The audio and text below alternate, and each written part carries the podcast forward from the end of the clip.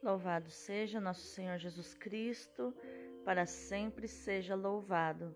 Hoje é quarta-feira, 6 de julho de 2022, 14 semana do Tempo Comum. E hoje celebramos Santa Maria Gorete, aquela menina de 12 anos de idade que, por amor a Jesus, perdoou seu assassino antes, minutos antes de morrer. Ela foi vítima de 14 facadas desferidas pelo jovem Alessandro, mais velho do que ela, que estava apaixonado por ela e queria a todo custo ter relações com ela.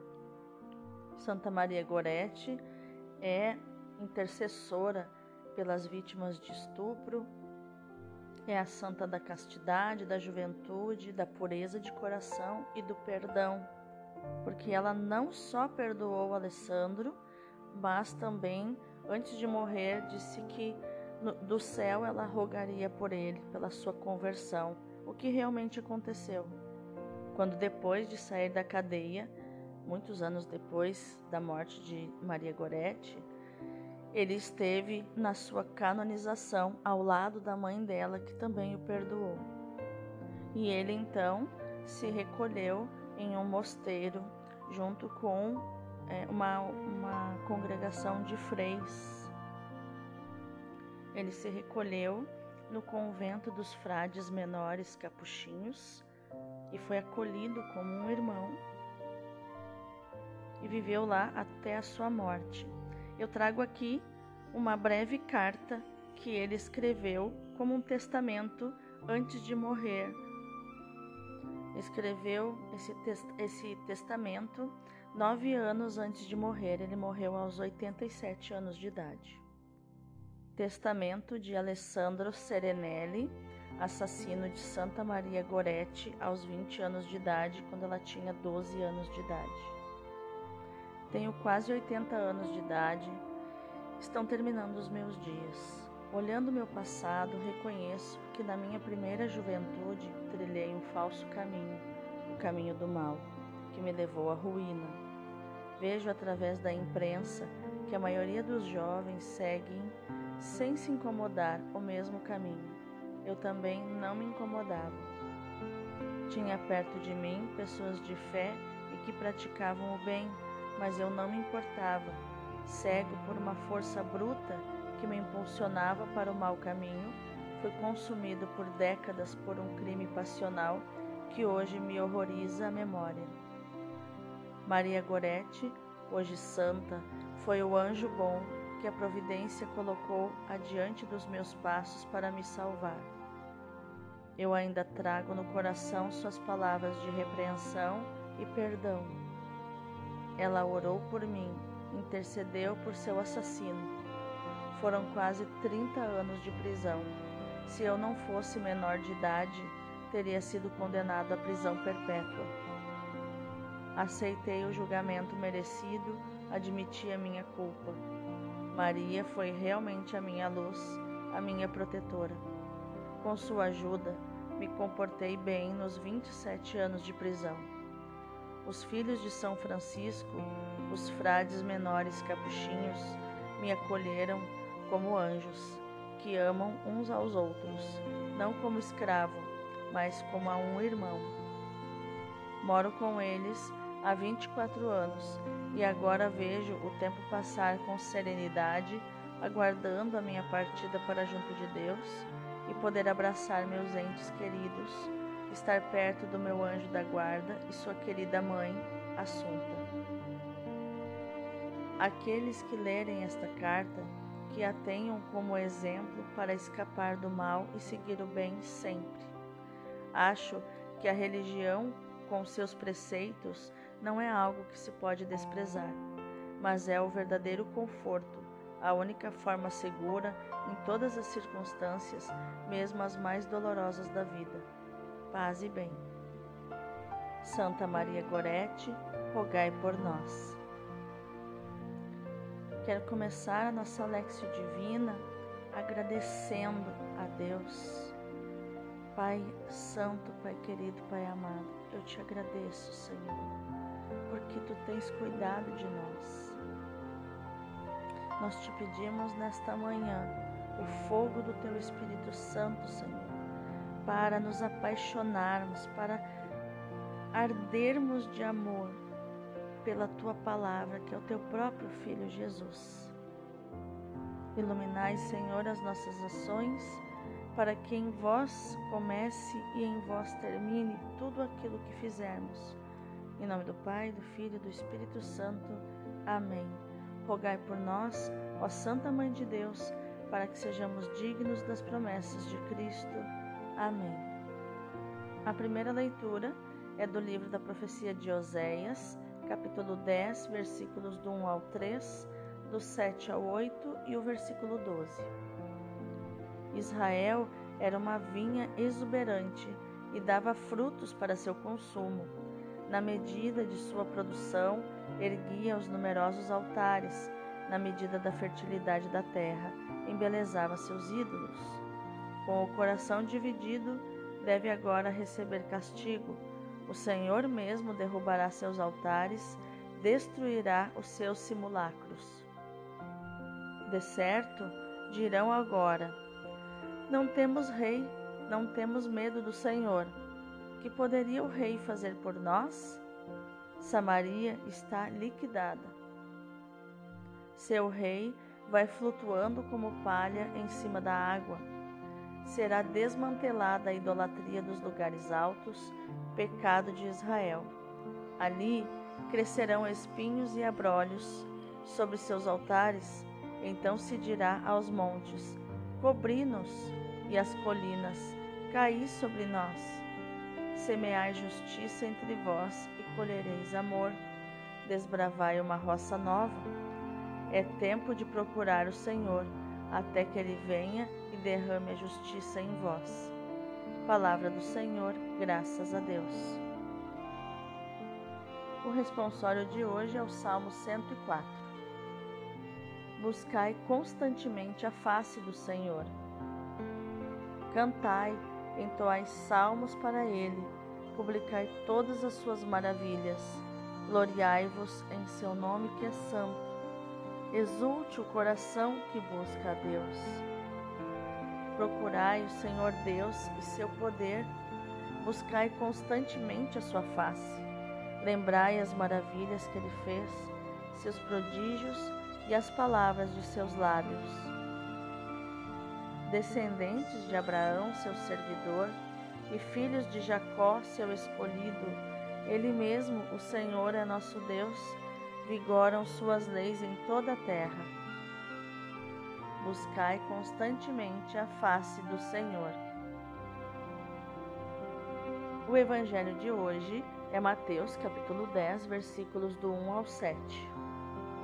Naquele tempo, Jesus chamou os doze discípulos e deu-lhes poder de expulsar os espíritos maus e de curar todo tipo de doença e enfermidade.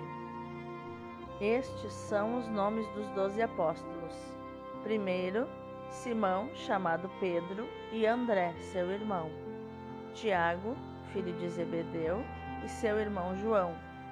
Filipe e Bartolomeu, Tomé e Mateus, o cobrador de impostos, Tiago, filho de Alfeu, e Tadeu, Simão, o Zelota, e Judas Iscariotes, que foi o traidor de Jesus. Jesus enviou estes doze com as seguintes recomendações: Não deveis ir aonde moram os pagãos, nem entrar nas cidades dos samaritanos. Ide antes as ovelhas perdidas da casa de Israel. Em vosso caminho anunciai: o reino dos céus está próximo. Palavra da salvação, glória a vós, Senhor. Então vamos conhecer o contexto das leituras de hoje. A primeira leitura nos mostra que Oséias insiste na denúncia da infidelidade de Israel, bem como na chamada de atenção para o castigo inevitável dessa mesma infidelidade e termina incitando a conversão. É tempo de buscar o Senhor, ele diz no versículo 12. O profeta começa recorrendo à imagem da vinha, tão ao gosto dos autores bíblicos. Israel é semelhante a um agricultor que, tendo enriquecido com os produtos da sua vinha, descambou para o materialismo, para o esquecimento de Deus, para a idolatria. Oséias, o profeta, combate com violência o formalismo religioso, assim como ele combate o erguimento de colunas, de estrelas, com pretensões artísticas, mas que apenas contribuíram para a depravação idólatra. O povo se lamenta por não ter um rei como os outros povos, mas o profeta afirma que sem Javé Israel está perdido, tenha ou não um rei. Samaria está destruída e o seu rei arrastado como palha pelas águas impetuosas. Os espinhos e os abrolhos povoarão os altares e a cidade deserta. O povo, finalmente consciente dos seus erros, pedirá aos montes que desabem sobre ele e enterrem e enterrem o povo para fugir dessa vergonha. Imagina o nível de consciência que se precisa ter para pedir que os montes desabem sobre, sobre si mesmos né? e enterrem a pessoa. Tamanho o seu pecado e a sua vergonha diante do seu pecado. Mas Deus é um esposo loucamente apaixonado, fiel e misericordioso. Daí o convite final à conversão, a sementeira da justiça, ou seja, da obediência à vontade de Deus, e virá o tempo da colheita, num clima de bondade. Quem semeia justiça, colhe misericórdia. Já para entender o evangelho de hoje, nós precisamos entender que Mateus apresentou várias vezes Jesus como o novo Moisés, que funda o novo povo de Deus. O antigo povo de Deus era formado por doze tribos. O novo povo de Deus tem as características da universalidade que o número 12 significa. Jesus, novo Moisés, funda o novo povo de Deus, a Igreja. Os doze apóstolos são chamados para estarem com o Senhor e serem enviados por Ele aos irmãos. Jesus, novo Moisés, funda o novo povo de Deus, a Igreja. Os doze são chamados para estarem com o Senhor e ser enviados por Ele aos irmãos. Foram chamados pelo nome, isto é, dentro da própria identidade, desde sempre pensada por Deus, que por amor começa por chamar cada um à vida. Em Mateus, como em Lucas, Jesus confere o seu mesmo poder que se manifesta na vitória sobre as forças demoníacas e na cura de males parciais, as doenças, como uma antecipação e sinal da libertação total do mal. Mateus apresenta a lista dos nomes dos apóstolos, seguindo a mesma ordem de Marcos. Marcos 3, do 16 ao 19, e de Lucas, Lucas 6, do 14 ao 16. Encabeça a lista Simão, chamado Pedro, por causa da liderança de Pedro, né, chamada primado de Pedro. Pedro sempre é citado primeiro e seguem os outros nomes, dois a dois.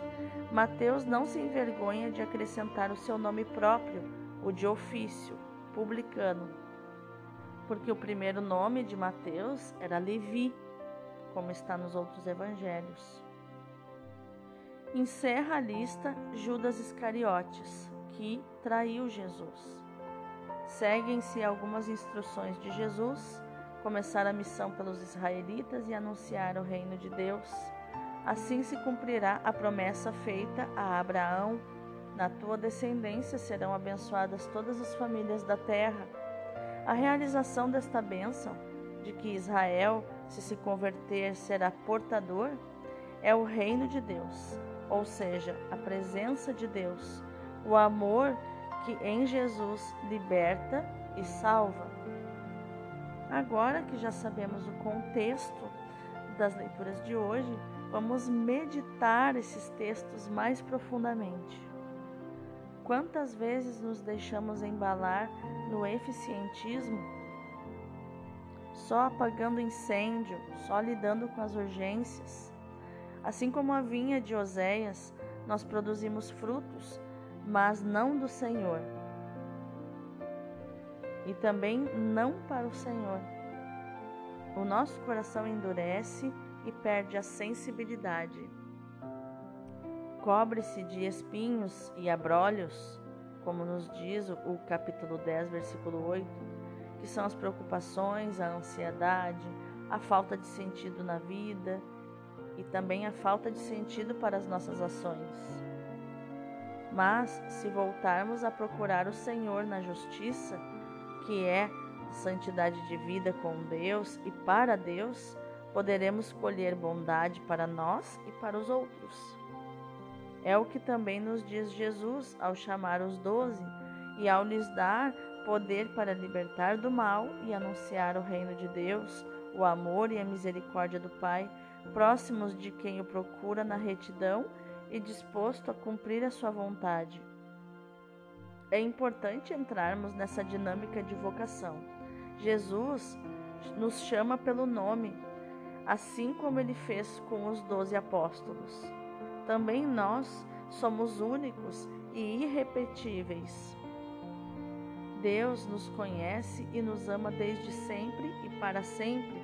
O seu projeto de salvação passa não só por nos retirar da falsidade de uma vida centrada em interesses mesquinhos, mas também por fazer de cada um de nós instrumento de salvação para os outros.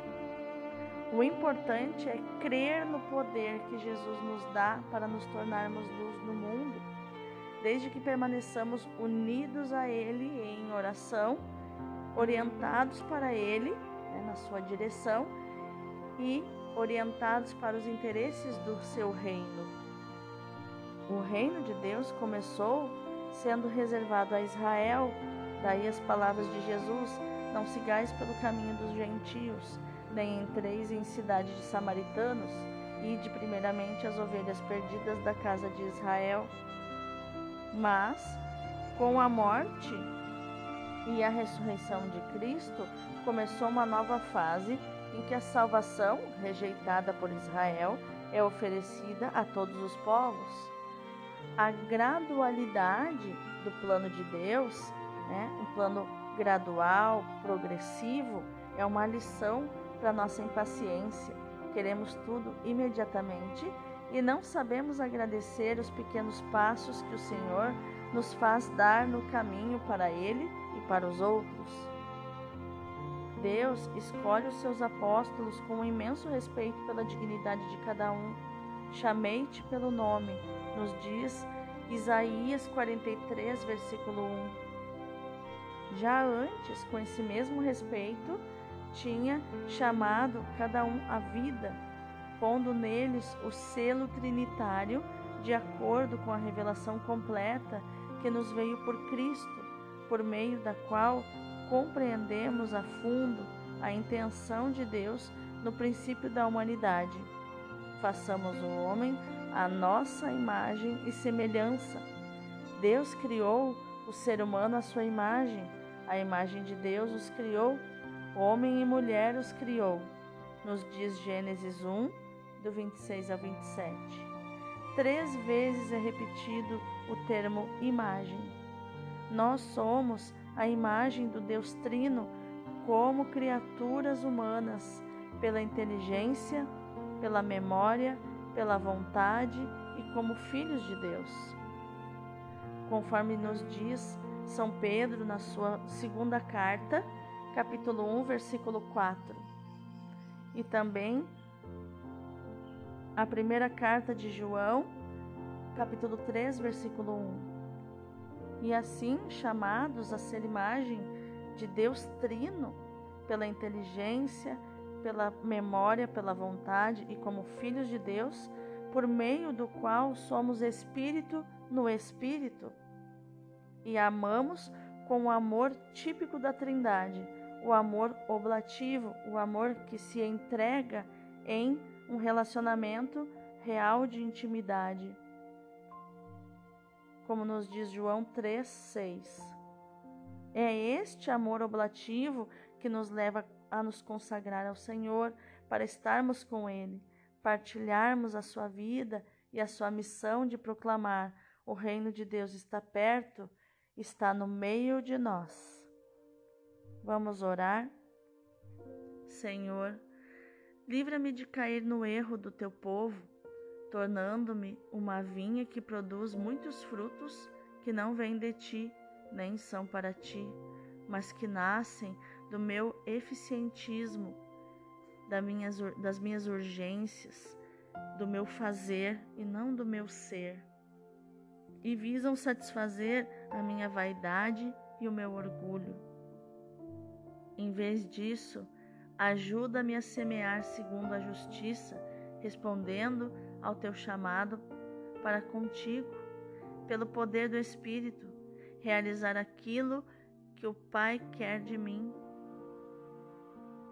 Dá-me a graça de cultivar o campo novo, que é viver e anunciar o reino de Deus, que é reino de amor, de paz, de paciência, de mansidão e de uma esperança que sabe ver para além das dificuldades presentes. Continua a chamar-me pelo nome, Senhor, cada dia, para que não me torne uma vinha idólatra, mas um ramo vivo do, do tronco que és tu, da cepa que és tu. E assim produzirei frutos para o reino, em ti e por ti. Amém. Vamos contemplar essa palavra. Ide a vinha.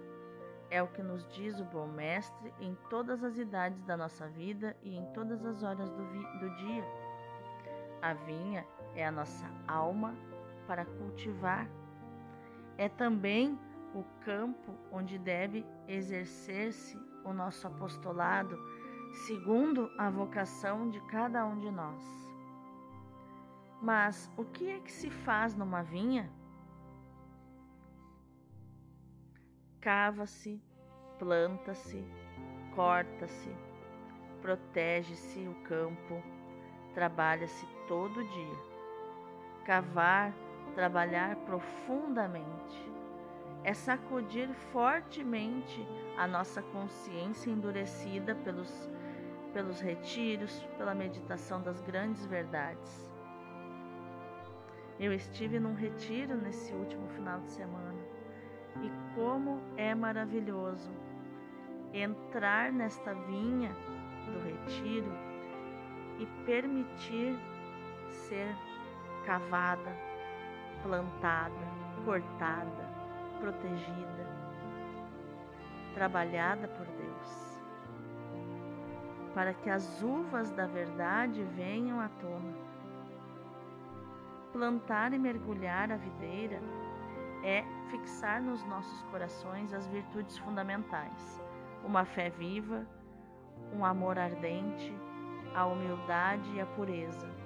E isso se faz pelo trabalho cotidiano da oração, da vigilância, de examinar nós, a nós mesmos, né? fazer um exame de consciência todos os dias, aparar as cepas, é cortar pela mortificação cristã as, os desejos mundanos, né? os desejos, os impulsos da carne, os impulsos emocionais, o apego aos prazeres e às alegrias que vão nos amolecendo deixando a gente com a consciência frouxa, né? Prender a cepa é unir-se a nosso Senhor e ao seu divino coração pelo hábito da presença de Deus, pela submissão da nossa vontade e pela vida de amor e de reparação. Envolver a vinha com uma sebe ou com um muro de defesa é velar sobre a nossa alma e defendê-la pela oração contra os seus inimigos, a carne e o mundo. São os inimigos da nossa alma. O apostolado pede de nós o mesmo trabalho em favor das almas que nos são confiadas. Plantar é instruí-las e formá-las na virtude. Sachar, que significa remover a terra e tirar as ervas daninhas, né? e envolver a vinha é protegê-la pela vigilância, pela disciplina, pela oração pelos hábitos, proteger a nossa alma, ser vigilantes, perceber quando emoções vão brotando lá do profundo da nossa alma. De onde vem isso? De onde vem essa fúria? De onde vem esse pensamento tenebroso que eu nem imaginava que estava ali? Esse sentimento terrível. E isso tudo se faz olhando sem medo para si mesmo, fazendo na nossa vinha interior aquilo que precisa ser feito. O lavrador desta vinha precisa ser um adulto e não uma criança que tem medo, medo de tocar no galho, medo de tocar nas folhas, medo de lidar com o tronco, medo de podar. Imagina se nossa se nós não tivermos o nosso adulto crescido, firme, nós não conseguimos fazer nenhuma poda na nossa vinha. Nós não conseguimos preparar essa vinha para dar frutos. A gente fica com a consciência laxa, que a gente chama, né? Uma consciência relaxada de, ah, pequei, tá, depois eu me confesso. Ah, pequei de novo, então, ah, porque eu pequei, então eu já vou emendar uns 10, 20 pecados junto aqui. Depois eu me confesso tudo junto.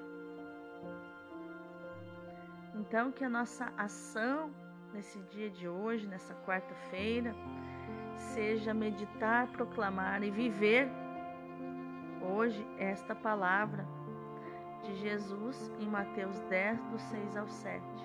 Ide, proclamai que o reino dos céus está perto, está próximo.